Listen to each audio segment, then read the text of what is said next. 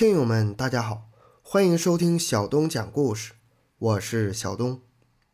纸盒藏尸案是一九七四年十二月十六号发生在香港的一宗谋杀案，是震惊香港的十大案之一。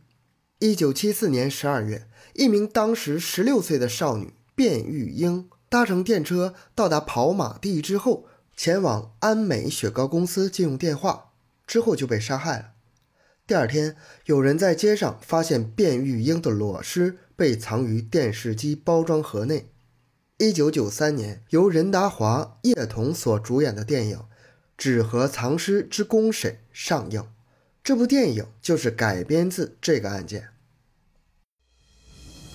讲述惊天大案，追踪凶案现场。更多精彩，请关注同名微信公众号。小都讲故事。本节目由喜马拉雅独家播出。一九七四年十二月十六号下午五点半左右，年仅十六岁的卞玉英离家外出。下午六点半左右，他打电话给女同学陈彬彬，相约在跑马地电车总站见面。当陈彬彬到达的时候，却迟迟不见卞玉英的踪迹。他等了一会儿，也没见卞玉英出现。认为他临时有事出去了，或者有事回家了，就再也没去寻找。紧接着第二天，也就是十二月十七日早上七点左右，一间兽医诊所的职员胡永康发现门外的马路旁边放着一个日立牌 S 六七 B 型电视机纸箱。他好奇地走了过去，想打开看看这纸箱里面有什么。没想到，打开纸箱的那一刹那。一个赤裸的女性尸体出现在他的眼前。警方接到报案之后，马上成立专案小组，对这起藏尸案进行调查。经过检查，结果得知，死者正是前一天失踪的十六岁少女卞玉英，死亡时间十二月十六号下午六点至凌晨左右。死者是被人用手臂紧紧勒住脖子窒息而死，在头发上发现了少量的电线。死者虽然全身赤裸，但是指甲里发现了一些衣物纤维，并且死者手肘有一种“未汗”两个字的止血。检查结果显示，死者处女膜完好，死亡前后并没有被强奸，但双乳乳头却被残忍地割掉了，并且生殖器官的齿毛也被烧焊器烧灼过。由于没有任何目击证人和其他的线索，所以这个日立牌 S 六七 B 型的电视机纸箱印有“未焊”两个字的纸屑、少量衣物纤维和能构造成齿毛烧灼的烧焊器，就成了破案的关键因素。经过调查，警方在九龙科士电道某电器公司内找到了代理此品牌的商行，经过化验证实。该纸箱与代理商所出售的相同。专案小组为了追查烧焊器的来源，在跑马地地区内查问了在电器行工作的七百五十余人，又找出了五十款不同的汽车，甚至将纸箱放入车尾箱之内。之后，在跑马地安美饮品公司工厂的一个房间里，检获了电线烧焊器以及其他物品。从这一刻开始。跑马地纸盒藏尸案的真相即将浮出水面。一九七五年一月三号，警方到安美饮品公司搜查，当查到一处偏僻的房间的时候，一个人的细微变化和反应引起了警方的注意。当时警方表明要进屋查看的时候，这个人显得有些慌张，颈部的神经不断的跳动，但随即又表现得很镇定。这个人就是欧阳炳强。警方在房内找到了红色的胶电线、一批纸箱、两份报纸以及一些衣物。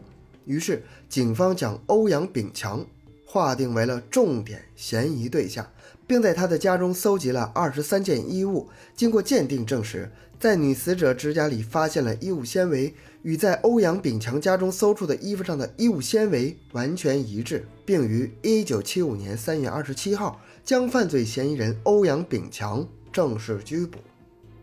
在法院庭审时，被告欧阳炳强穿着白色衬衫，系着领带，头发整齐，神色镇定，并时不时地与怀孕的妻子对视几下。控方证人共有十五名，呈堂物证多达两百多件。其中一个最特别的证物是一个特制的塑料模特，卷曲着放进一个装电视机的纸盒里。其他的证物包括烧焊器、电线、铁锯，另外还有二三十个白色的盒子，里面装着头发烧焦的齿毛、衣物纤维等等。而另一名男警示范搬尸的过程，纸盒大小刚好可以从安美饮品公司的大闸门或细闸门穿过，拖出门外。警方证实，藏尸纸箱曾放在安美饮品公司的工厂内。另外，证实女死者身上发现的衣物纤维与被告欧阳炳强西装上的纤维完全一致。在法庭上，法医官将死者被杀的全过程逐一还原：一、死者是窒息而死；二、法医最初估计的时间是晚间九点至十二点死亡，后来发现他是被勒死之后。死亡的时间提早到了下午的六点到晚上的十二点，因为被勒死之后体温会升高，人死之后体温每小时会下降一点五度。三，从细胞反应推断，死者是在死亡之后才遭到了烧灼齿毛以及割掉乳头。死者齿毛并不是被火直接燃烧掉，而是有明显的分界，显然是被烫热的物体烧灼过。四。死者处女膜完好无损，并没有被强奸或者是侵犯。五，根据血细胞沉底情况，证实死者是死后一到两小时之内被搬进箱内。六，死者胃内有食物残渣，死者于死前三小时曾经吃过东西，一般人吃过东西之后四小时食物才被会排出胃之外。七，死者手上有张写着“胃汗”的纸屑。工厂内有张写着“修妥”的纸屑，外形完全吻合。八，在死者被烧灼的齿毛灰之内找出了绿铜线。在众多物证面前，欧阳炳强不得不在认罪书上签字。最终，法院判处欧阳炳强终身监禁。二零零二年九月十一号，在欧阳炳强入狱二十八年之后，鉴于他在狱中表现良好。香港惩教署的刑期复检委员会认为他符合释放的条件，批准提前出狱，但仍然需要在警方指定的宿舍之内居住两年，以接受监管。两年之后，复检委员会再审查其情况，如果表现良好，才能正式的恢复自由身。根据惯例，长期监禁的囚犯假释之后，会有负责监管的惩教署人员陪同一次。香港游以重新认识社会环境。两千零二年九月十六号，欧阳炳强在惩教署人员陪同之下首次公开露面，乘坐公共交通工具以及的士向传媒讲述出狱感受。二十八年沧海桑田，当年二十六岁的欧阳炳强，如今已经是两鬓斑白的老人。同样，香港也发生了巨大的变化。尽管时隔多年。面对纸盒藏尸案，记者们最关心的问题仍然是：当年你究竟有没有杀过人？对此，欧阳炳强只是平静地说：“这个案子已经画了句号，有生之年都不想再提了。”他表示，案件距今多年，他被定罪的事实已经无法改写，只希望社会能够给予鼓励、原谅以及支持。至于这次获释，他说。不是每一个终身监禁的犯人都能出来，他很感谢当局的恩赐，他也会好好的珍惜。出狱之后，欧阳炳强最高兴的是与多年来与他对他不离不弃的姐姐团聚，而当年一直全力支持他的妻子却早已不知去向，据说早已携女改嫁。欧阳炳强的出狱在香港社会引起了不同的反响，当年经办此案的警务人员大多都已退休。他们均质疑当局此举，认为欧阳炳强是一个高智慧型的罪犯，仍然有一定的危险性。许多年轻的市民对此案完全无印象，对如今年华已经老去的欧阳炳强都表示同情，认为他一生当中最好的年华都在狱中度过，这惩罚也足够了。